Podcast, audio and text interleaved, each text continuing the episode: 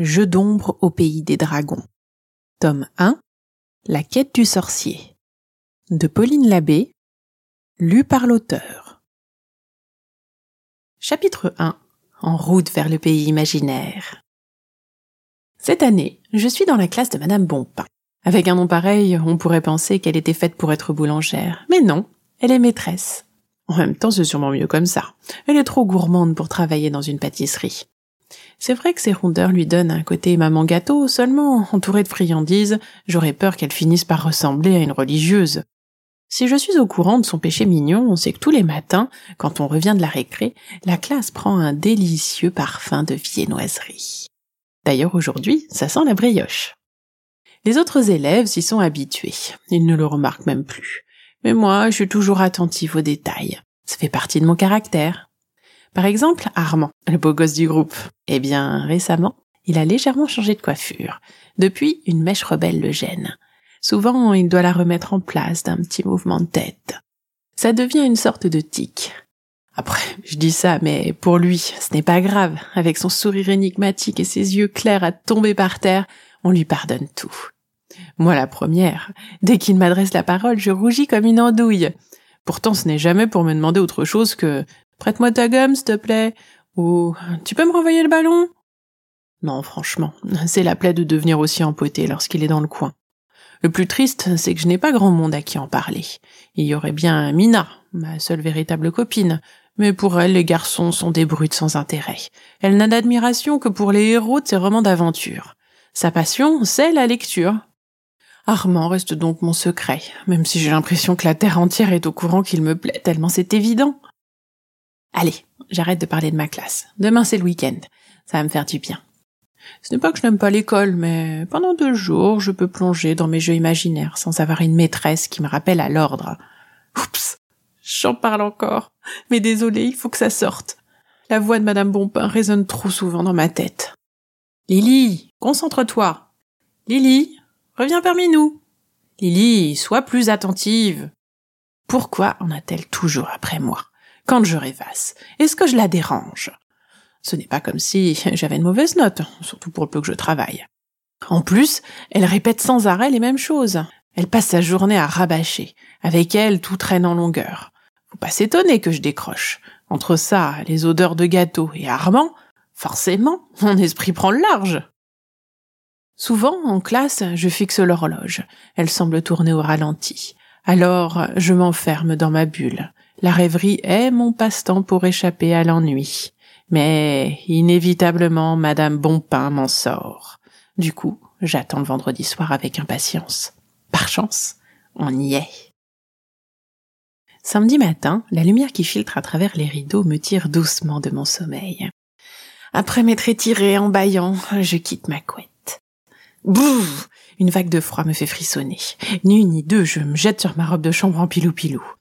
En l'enfilant, j'entends de la musique dehors. Par la fenêtre, j'aperçois les voisins en tenue de sport dans leur cuisine. Monsieur et Madame Petit m'ont toujours paru curieux. Ils ont une maison vraiment trop grande pour eux. Mais c'est la mode dans le quartier. Ils ont aussi un chien qui a le gabarit de croque-dur, le toutou chéri d'Agrid, un molosse à la crème.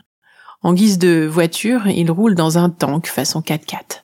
Même la montre de Monsieur Petit fait deux fois la taille de son poignet. Franchement, je crois qu'il complexe sur leur nom.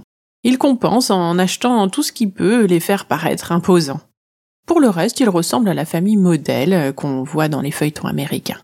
Genre toujours souriant et dynamique, au point de se lever à l'aube pour aller courir. Parfois, j'aime bien les observer en jetant un œil par la fenêtre de ma chambre. Ils ont deux enfants un peu plus âgés que moi, et étrangement, ils sont très démonstratifs avec eux. Ils les complimentent et leur font des câlins. Finalement, ce sont les petits qui filent des complexes aux autres. Moi, je ne me souviens carrément plus de la dernière fois où mon père m'a embrassé et où ma mère m'a serré dans ses bras, même si ça lui arrive encore de temps en temps de me faire un bisou sur le front. Faut que j'arrête de penser à ça. Ça me fiche la nausée à moins que ce soit plutôt la faim qui me donne des crampes à l'estomac. Je sors de ma chambre et traverse le couloir pour descendre l'escalier de la maison, avec ses marches en plaques de verre qui m'éclairent de leur lumière diffuse. Après, je file tout droit vers l'espace cuisine qui s'ouvre sur le salon. J'ai bien l'intention de grignoter quelque chose. J'attrape deux trois gâteaux dans le placard, je m'empare d'une brique de lait du frigo, j'emporte l'ensemble sur un plateau. Je préfère manger sur mon lit, c'est plus chaleureux que dans cette grande pièce vide. En plus, sur le carrelage, j'ai froid aux pieds. J'aurais dû mettre mes chaussons. Je remonte en catimini. La maison est encore plongée dans le sommeil. Normal. Il n'est que heures et mon père est absent. En haut des escaliers, j'aperçois entr'ouverte la porte de la chambre de ma sœur. Ça remue sous la couette. Je cours en silence jusqu'à mon repère. Je ferme vite derrière moi pour échapper aux fantômes qui auraient pu me suivre. Je ressens un petit frisson. Je pose le petit déj sur mon lit et je ne bouge plus. Je fixe mon reflet dans le miroir du placard. C'est bizarre. J'ai l'impression de voir quelqu'un d'autre. Je vais dire, je suis bien cette fille de dix ans, toute menue. Seulement, mon regard me met mal à l'aise. Mes beaux yeux noirs paraissent tristes. Et c'est quoi cette façon de s'habiller? Même mon pyjama est terne, ainsi que l'ensemble de ma garde-robe d'ailleurs. Mes vêtements sont toujours de grandes marques, mais ils ne sont jamais joyeux ni colorés. Ils sont censés être élégants. À moi, ils me semblent surtout passe-partout. Avec ça, je suis invisible. Mes quelques robes qui n'ont rien d'excentrique sont réservées exclusivement aux occasions exceptionnelles, comme lorsque la famille doit faire acte de représentation pour le travail important de papa ou pour les œuvres de charité. Et puis c'est quoi ces cheveux, éternellement en bataille Bon, là, c'est normal, je viens de sortir du lit. En plus, hier au soir, je me suis endormie avec ma queue de cheval. Cela dit, en journée c'est pareil, j'ai toujours des petites boucles folles qui dépassent de partout. J'ai l'air d'un lion brun, ou plutôt d'un lionceau avec une crinière. Pourquoi ne suis-je pas comme les héroïnes de mes mangas préférés, avec une chevelure magnifique qui, même bouclée, reste parfaitement coiffée J'aimerais aussi avoir leur collection de robes colorées à froufrou, dentelles, nœuds et rubans. Dans mes histoires, je suis cette fille, celle que je rêve d'être, une véritable héroïne. Mes cheveux volent au vent avec grâce, sans m'arriver dans la bouche ou les yeux comme c'est le cas d'habitude. Tout le monde peut admirer leurs reflets cuivrés et scintillants. Plus besoin de jouer les caméléons pour rester discrète. Quelle sensation agréable de ne pas être moi. Ou plutôt, non, d'être enfin moi. Pour passer d'un monde à l'autre, j'ai inventé un poème. C'est une clé magique. Et pour revenir à la réalité, je dois en réciter un autre. Tant que ce n'est pas fait, je demeure à l'intérieur de mon monde imaginaire.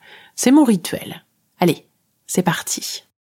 Je cours vite et plonge dans l'univers des songes. Je crée un nouveau moi pour vivre plein d'émoi. J'invente des aventures faites de belles créatures dans un monde féerique plein d'actions fantastiques. Tant d'imagination sans limite d'expression. Alors je cours et plonge à l'intérieur de mes songes. Ça y est, j'y suis.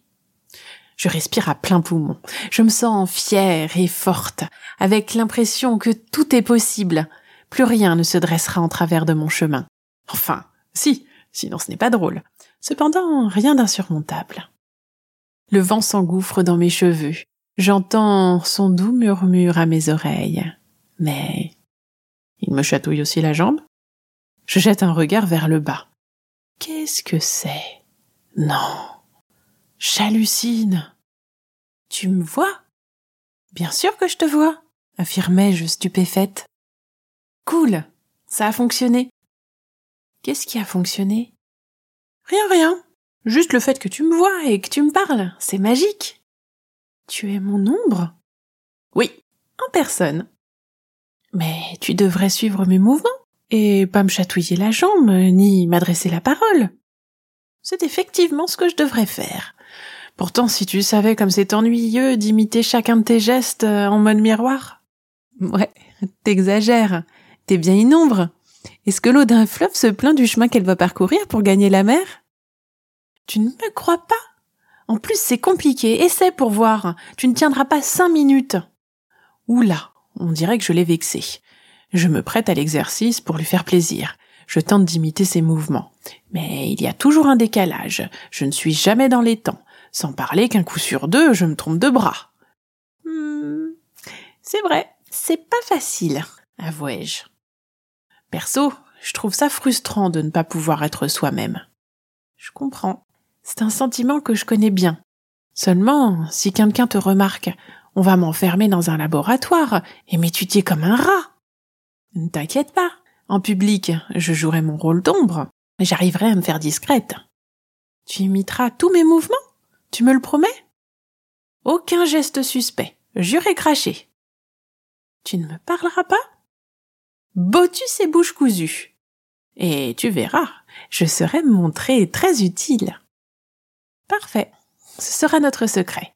De toute façon, une aventure en solitaire, je trouvais ça un peu triste. Allez, en route, il est temps de partir. Et où allons-nous, Lily? Je n'en sais rien, on va improviser. Ça me va. De toute manière, je n'ai pas trop le choix. Je te suis.